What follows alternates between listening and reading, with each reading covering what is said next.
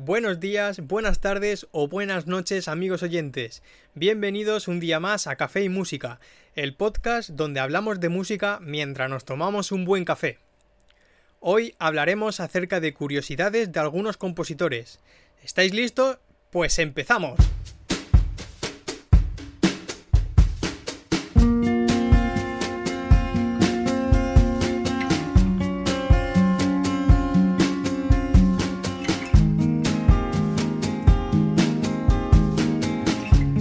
Bienvenidos a Café y Música.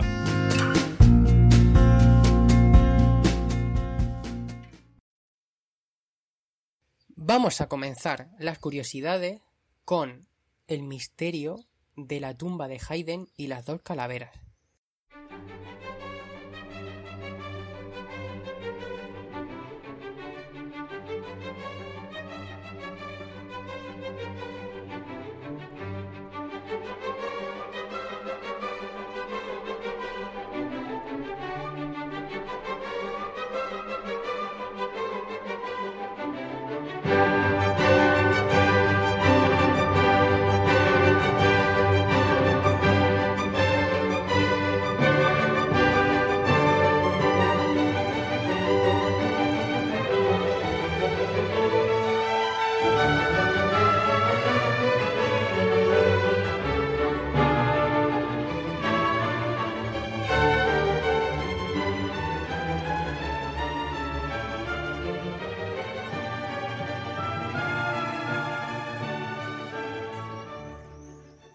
Bueno, para hablar de esta curiosidad es necesario hablar sobre el concepto de frenología, que es una antigua teoría pseudocientífica sin ninguna validez en la actualidad, que afirmaba la posible determinación del carácter y los rasgos de la personalidad, así como las tendencias criminales, basándose en la forma del cráneo, cabeza y facciones. Fue desarrollada por el alemán Franz Joseph Goll alrededor del año 1800. Por aquel entonces dividían la cabeza o el cráneo en diversas facciones y en base al desarrollo craneal se defendía las tendencias de una persona atendiendo a parámetros como por ejemplo la memoria, la agresividad, la creatividad, el lenguaje y un largo etcétera. De hecho, en total son unas 27 secciones en las que Gold dividió la cavidad craneal. De esta manera, según esta teoría, el mayor o menor desarrollo de cada zona de la superficie cerebral generaba bultos o huecos en esa región del cráneo. Bueno, pues para identificar estas áreas cerebrales, los frenólogos estaban particularmente interesados en estudiar individuos que mostrasen un comportamiento extremo, los más feroces criminales por un lado y los mayores genios por el otro. Entonces, los frenólogos estudiaban, por ejemplo, si efectivamente el cráneo de un genio tenía la zona de la creatividad e inteligencia más desarrollada que el cráneo de una persona menos inteligente.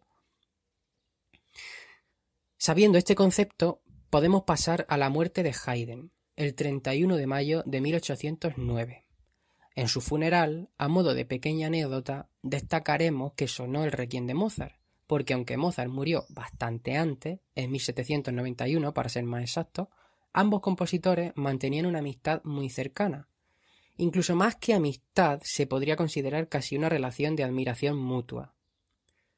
Un año después de la muerte de Haydn, el príncipe Esterhazy, familia para la cual Haydn trabajó toda su vida, pidió autorización para exhumar su cuerpo y trasladarlo a Eisenstadt pero aunque recibió el permiso solicitado, no hizo nada al respecto. En 1820, once años después, el duque de Cambridge visitó al príncipe Esterhazy y le dijo Qué afortunado es el hombre que empleó a Haydn durante su vida y ahora posee sus restos mortales. Esterhazy no le sacó de su horror, pero ordenó que el cuerpo fuera trasladado inmediatamente a la Berkirch de Eisenstadt la capital de los dominios de los Esterhazy, y donde Haydn había tocado tantas veces sus misas, o sea que estamos hablando de una iglesia. Pero aquí empieza el lío. Cuando los funcionarios encargados de la tarea abrieron la tumba, encontraron el cuerpo y la peluca de Haydn, pero no su cabeza. Las averiguaciones permitieron conocer que dos discípulos de Goll, el mismo Karl Rosenbaum y Johann Nepomuk Peter, Cinco días después de su fallecimiento sobornaron al enterrador y se llevaron la cabeza de Haydn, en teoría para protegerla de la profanación. Pero en realidad era para hacer un estudio frenológico. Debido al calor, la cabeza estaba bastante descompuesta, por lo que hizo que Rosenbaum vomitase cuando la llevaba al hospital donde fue examinada durante una hora y luego macerada y limpiada con lejía. El examen frenológico concluyó que el bulto de la música estaba completamente desarrollado. Peter instaló el cráneo en la repisa de su chimenea dentro de una caja de madera oscura con ventanas de cristal, un cojín blanco donde apoyar el cráneo y una lira en la tapa. En algún momento de la siguiente década, Peter se desprendió de su colección de cráneo y le dio a Rosenbaum, entre otras, la calavera de Haydn. Cuando el príncipe Nicolaus Esterhazy II supo lo que Rosenbaum y Peter habían hecho, montó en cólera y reclamó el cráneo. Los funcionarios del príncipe fueron a casa de Peter a buscarlo, pero este dijo que se lo habían dado a Rosenbaum. El registro en su casa no dio resultado porque su mujer, la cantante Teres Gassman, lo escondió en su colchón de paja y se metió en la cama diciendo que tenía la menstruación, un formidable tabú para los hombres de la época, que no se acercaron al lecho. El príncipe cambió de estrategia y prometió una importante recompensa a Rosenbaum por el cráneo, y éste le entregó otro distinto, lo que tampoco está del todo mal, pues el príncipe, a pesar de creer que tenía el cráneo de Haydn, tampoco le pagó el dinero prometido. Esterhazy mandó juntar el cráneo con los huesos del esqueleto y colocarlos en la Berkirch. En su lecho de muerte, Rosenbaum devolvió el cráneo de Haydn a su amigo Peter y le hizo prometer que en su testamento lo donaría al Museo de la Asociación de Amigos de la Música de Viena, que conservaba muchas reliquias de Haydn. Tuvieron que pasar, sin embargo, otros 125 años más, hasta 1954, con el Esterhazy de la época detenido en la Hungría comunista, para que el verdadero cráneo de Haydn se reuniera con el resto de sus restos mortales. El último detalle es que, sin saber qué hacer con él, también se dejó en la sepultura el cráneo sustituto, por lo que ahora los restos de Haydn, enterrados en la Berkirch de Eisenstadt, contienen dos calaveras. Bueno Jesús, pasamos a la segunda historia, pero antes vamos a escuchar un pequeño anuncio.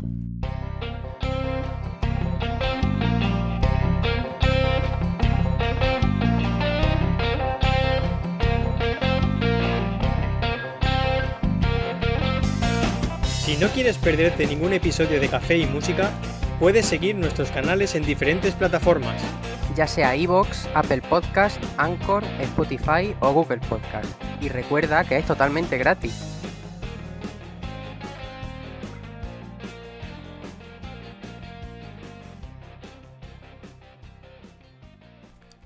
La segunda curiosidad que vamos a contar tiene relación con el compositor alemán Beethoven y con el código Morse.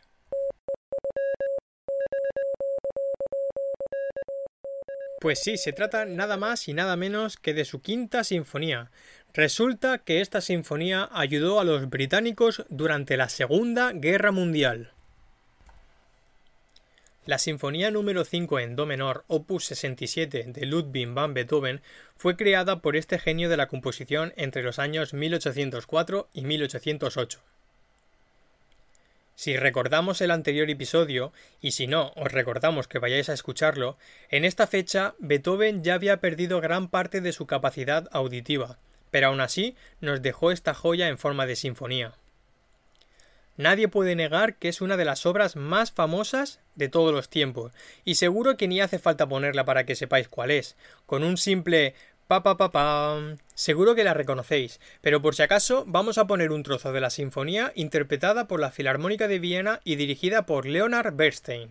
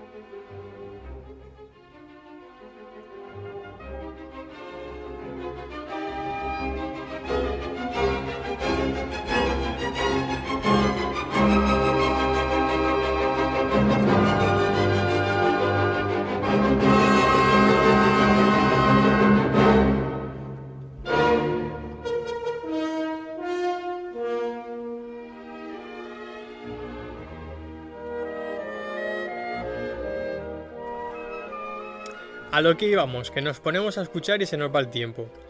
El comienzo de esta obra son esas cuatro notas tan famosas, las tres primeras corta y una última larga. Estas cuatro notas fueron utilizadas durante la Segunda Guerra Mundial por la BBC británica para introducir sus boletines europeos. Y ahora estaréis preguntando, ¿y qué tiene que ver esto con curiosidades si es muy común utilizar música clásica para anuncios? Pues resulta que la emisión de estas notas tenían un significado oculto directo hacia los soldados de la Alianza, quienes luchaban contra la Alemania nazi entre los años 1939 y 1945, ya que en código Morse podemos traducir ese inicio de la sinfonía por punto punto punto raya. En código Morse, cada letra del alfabeto tiene una combinación de sonidos largos y cortos. Por ejemplo, la A sería punto raya, la B raya punto y así sucesivamente hasta la Z. Pues resulta que este punto punto punto raya corresponde nada más y nada menos que a la letra V. Y aquí es donde queremos llegar. El significado oculto que la BBC retransmitía a los soldados era la letra V en forma de V de Victoria. A mí me parece alucinante que hayan rebuscado tanto para enlazar una sinfonía con la V de Victoria. Además, sabiendo que es la quinta sinfonía de Beethoven. Es magnífico. Supongo que ahora lo vemos como una tontería, pero seguro que en aquellos tiempos los soldados estaban tan acostumbrados al código Morse que al oír las cuatro notas les ponía directamente la V en la cabeza. Pero no se queda ahí la cosa. Es curioso que el compositor de esta sinfonía fuera ni más ni menos que alemán. Los británicos utilizaron una obra alemana contra los propios alemanes. Otro aspecto curioso fue el que escribió Anton Felix Schindler, quien conoció personalmente a Beethoven, quien dijo, y cito textualmente, el mismo compositor proporcionó la clave a estos profundos temas cuando un día, en la presencia del que escribe, señaló el principio del primer movimiento y expresó con estas palabras la idea fundamental de su trabajo. Así el destino toca a la puerta. Estas palabras son muy importantes. Las cuatro notas que la BBC usa no solo significaban victoria para los soldados en código Morse, sino también Así el destino toca la puerta. Y es más, puede que no fuera solo un mensaje oculto a los soldados, sino un mensaje directamente para la Alemania nazi. Supongo que nunca tendremos respuesta para esto. La siguiente curiosidad que traemos hoy viene de la mano del conocido compositor John Cage, famoso por componer su obra 433 que como muchos sabréis, se interpreta sentándote en el piano y quedándote quieto durante 4 minutos y 33 segundos. Pero la anécdota que nos trae hoy aquí no es esta obra, sino otra titulada As Slow as Possible, traducida al castellano como tan lento como sea posible. Fue compuesta en 1987 y dura entre 20 y 70 minutos, dependiendo del intérprete. Pero resulta que John Cage decidió quitar el dato de la lentitud con la que hay que tocarla. En una conferencia de músicos se decidió que debía de tocarse en un largo de 639 años, mediante un sistema informatizado en un órgano en miniatura con solo dos tubos. El lugar elegido fue Alberstadt, en Alemania, y se han hecho algunos cambios de sonido y un silencio que duró la friolera de tres años. Empezó a interpretarse en 2001 y durará pues hasta el año 2640. La pregunta ahora es ¿por qué se lleva a cabo este proyecto en esta ciudad y por qué decidieron que la duración de la obra fuese exactamente 639 años? Bueno, hay respuesta para estas dos preguntas. Primero, porque en el año 1361 se construyó en esta ciudad el primer órgano del mundo, llamado órgano Blockwerk, este instrumento, que estaba en la catedral, tenía por primera vez un teclado completo de 12 teclas por octava, como el que se usa hoy en día en todos los instrumentos de teclado, por lo que se puede considerar a Alberstadt como la cuna de la música moderna. Ya en el año 2000 son 639 años los que han transcurrido desde este acontecimiento, por lo que se decidió, a modo de homenaje, que la duración fuese la misma.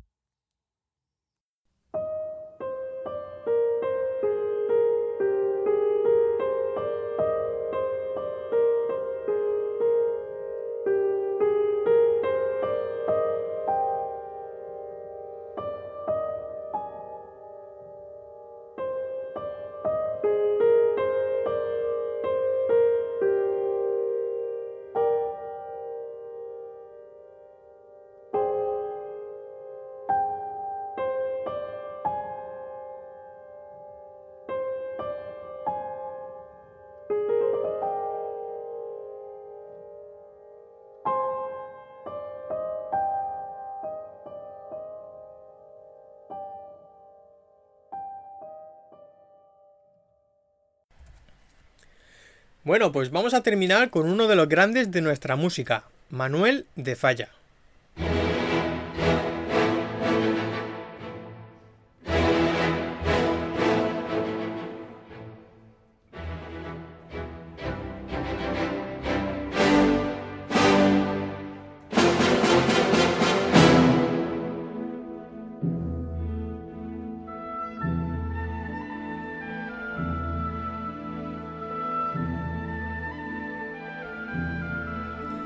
Pero no vamos a comentar sus obras, más bien queremos ver algunos aspectos curiosos acerca de la figura en sí de Manuel de Falla.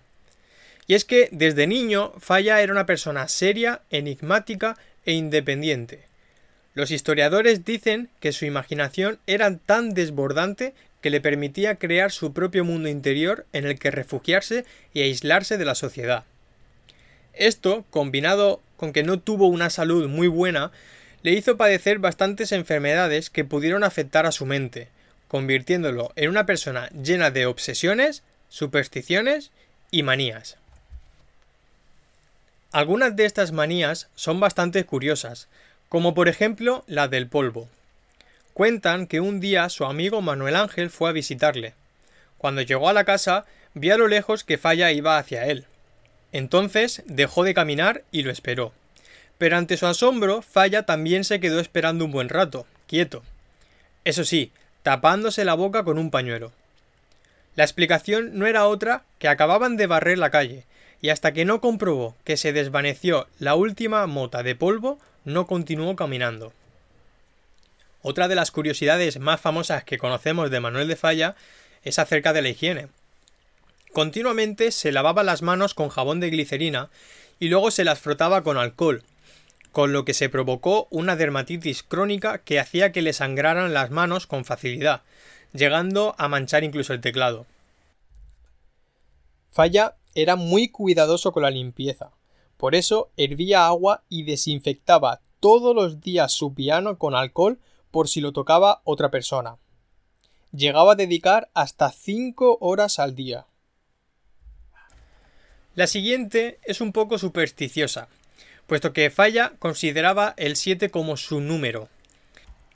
Estaba convencido de que sus etapas más importantes se podrían dividir en periodos de 7 años.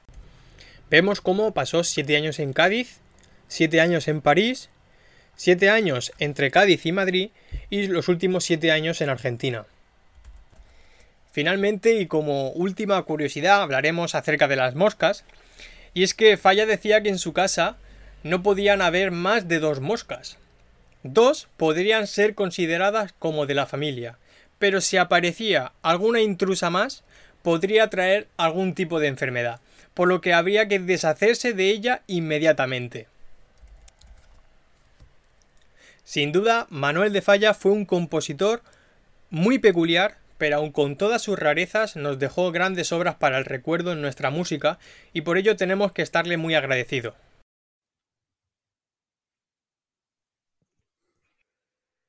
Bueno, y hasta aquí el programa de hoy. Esperamos que haya sido de vuestro agrado, que hayáis descubierto algunas curiosidades de este fantástico mundo de la música clásica. Y por supuesto, si tenéis sugerencias sobre algún tema que os gustaría escuchar o del que queráis saber un poquito más, no dudéis en comentárnoslo. Muchas gracias por vuestra atención.